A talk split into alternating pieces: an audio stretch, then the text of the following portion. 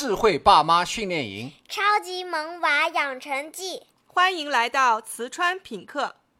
智慧爸妈有秘籍，答案就在陪伴里。成长烦恼与惊喜，体验领悟靠游戏。陈老师，哎听完你的故事啊，我也渴望像你一样去跟孩子玩儿。嗯，我觉得现在大家最关心的就是我们怎么样也能做到像你一样，和孩子通过玩儿游戏来建立彼此信任的关系，嗯并且让孩子从中受益。嗯，就是想学会怎么和孩子玩嘛。对对，那假设你要是去西双版纳旅行，到了那里以后，你怎么玩才会开心？心里要是放不下你的工作，你家里的一些琐事，你会玩得开心吗？不会，我觉得心无旁骛的玩儿才开心，全身心的去投入当地的那个美丽的景色当中。很好啊，我就是这么和孩子玩的呀。哦，那再假设你邀请一群朋友去你家玩，大家都没有任何的目的，只是单纯的为了开心而去的，呃那你也邀请了我，可是呢，我很装，我觉得自己是个有身份的人，时不时的总想给大家讲点大道理，大家还会不会开心的玩？肯定不会，嗯而且我估计大家一个接着一个的找个借口就走了。啊，那如果我意识到了，并且呢，呃，我也想让所有人都开开心心的玩一个晚上，那我得要做什么样的改变呢？那赶紧放下你的身份，就别装了呗。啊，好一个放下你的身份，那你让我告诉大家怎么和孩子玩儿，那这就是玩儿嘛，就这么玩儿嘛。刚刚说了这么多，我是在告诉大家，以什么样的心态跟孩子玩儿，以什么样的身份跟孩子玩儿，才是真正的玩儿。嗯，那我想这也正是你能通过陪孩子玩儿，让孩子学到这么多东西的背后的诀窍吧。是的，道理一听啊，大家很容易就明白了，嗯，可真的能够做到，做到的并不多。是啊，是人就有心事嘛，对有各种的比较啊，不喜欢、看不上啊。对，在大人的世界里，如果具备这样会玩的能力，那意味着什么？他是一个什么样的大人？他是不是很会调剂自己的心情，松紧有度？他们很会放松自己吧？嗯，情商也很高。对，会把握与别人呃平等、公平的相处，快乐的相处，嗯，会有很多的优点。学会这些没什么坏处吧？没有。哈，那你有没有发现，有些大人即使是和大人在一起玩，他也玩得很累啊？有还不少，很好，那就都去和孩子一起玩，孩子就会教给你明白了。玩这个东西啊。其实它是人任何人的天性，就连寺庙里看破红尘的老和尚，成天在那打坐，他还要下下棋、散散步、散散心呢。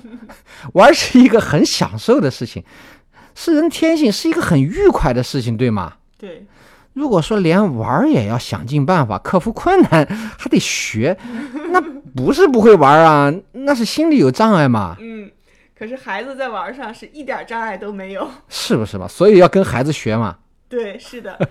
可是陈老师，我也啊见过很多大人啊，嗯他们自己跟朋友玩儿是很会玩儿的，啊可是呢，一和孩子在一起玩儿就不会玩儿了。啊，不可能！你说的这种现象有，呃，但那是大人会带着目的和大人在一起玩儿，啊，很会让别人开心罢了。他们并没有能力让自己也开心，玩儿就只是玩儿，没有目的才是会玩儿。玩儿是一个放松的事情。哦，这种人要是去跟孩子玩，他们会发现，在成年人那里的目的，到了孩子那里一点儿都不好使，没有任何意义。和孩子玩，他们才会找到自己的快乐。可是现实当中，谁没有个目的呢？为了嗯培养孩子这个成为一个优秀的人，对，培养孩子早一些懂事成熟，啊，对，不论嗯，是因为自己有这样的一份责任，还是为了孩子未来能有出息，啊，有出息，嗯，嗯是的，谁都有个目的。你说的这些都是目的，更不用说对生活感到焦虑，嗯，对工作有担心，对另一半有抱怨的了。这么多的目的，这么多的抱怨，这么多的担心，那还怎么玩啊？可有这些目的也有错吗？啊，这些都是担心和恐惧，担心孩子不优秀，担心孩子不懂事，担心孩子没出息，担心自己的生活，担心自己的工作，担心自己的另一半可是生活就是有压力啊。那带着这些担心，生活和工作就没有压力了吗？生活本身是没有压力的，压力都是人自己给的，是人想出来的。人越有压力，活得越累，生活起来越是不容易。人越有压力，一定会觉得和孩子玩是个负累。我哪有时间？我哪有精力啊？可不会陪孩子玩，你就教不好孩子，生活就更累，你就更有压力。嗯，又是一个周而复始。是，孩子是不会改变他们的天性的。要和孩子玩到一块儿去，只能是大人改变自己的心态。孩子是以不变应万变，但他们是需要大人的，他们时刻都在等着大人放下自己的目的，放下自己的担心。对孩子总是不停的要嘛，嗯，就是嗯、经常都会有这个喊爸爸妈妈过来陪我玩儿啊，那当然了，就是那我要跟你一起去呀、对你快过来呀、是不是？来呀、对对，孩子时刻都是在要的，要你的时间，要你的精力，大人给还是不给？你不给吧，不行的。可如果总是给，大人会觉得很累，同意吗？对，就很多父母都会有一种牺牲感。所以总是一个在要，一个在给，这一定是平衡不了的。那怎么才能平衡呢？除非大人给了，当场就能从孩子那里也得到什么，那这个心理才会平衡，就会越给越有，越有越给。这怎么理解呢？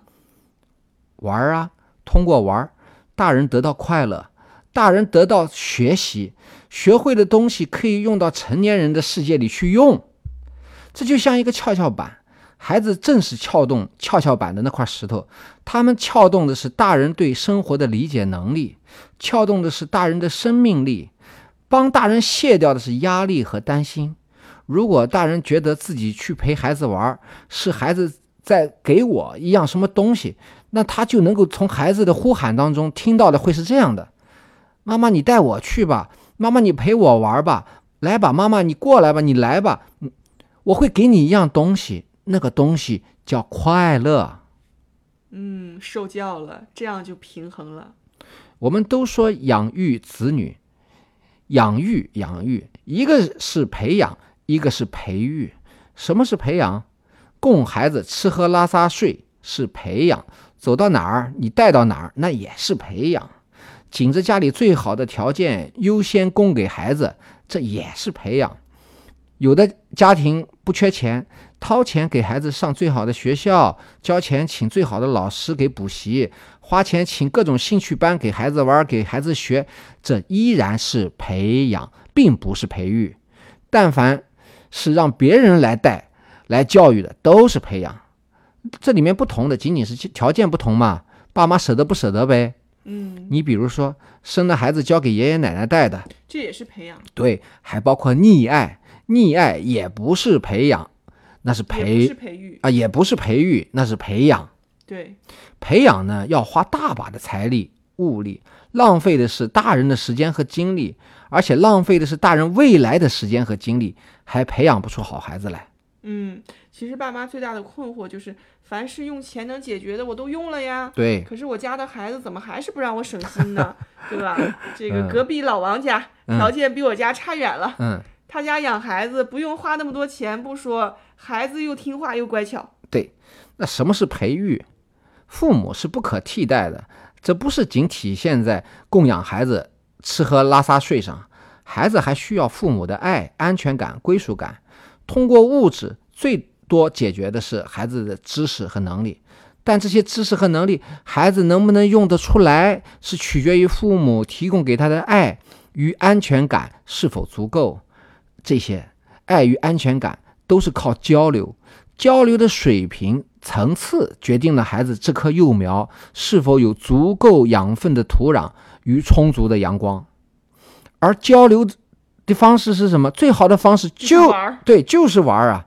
你不玩儿，孩子没有体验，他们是体验的动物。在第一讲里面我们就讲了，对，没有体验，他就大人就只能靠讲道理，而讲道理，孩子是得不出他们该得的那个结论的，没用。没有用。我们在第二期里面讲的就是培育，整篇都在讲培，育。就是你自己的亲身的这个培育孩子的一个历程嘛。对，那么大家如果印象不深刻，可以再听一遍。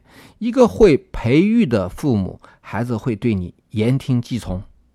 那今天呢，最后的一句话，父母是孩子最好的老师，孩子也是父母最好的老师，各取所需，大家，那彼此才能够最好的连接在一起。那最好的链接是什么呢？就是玩儿。对，好，感谢陈老师的分享，也欢迎大家继续的关注瓷川品客。那陈老师，我们下期见。好，再见。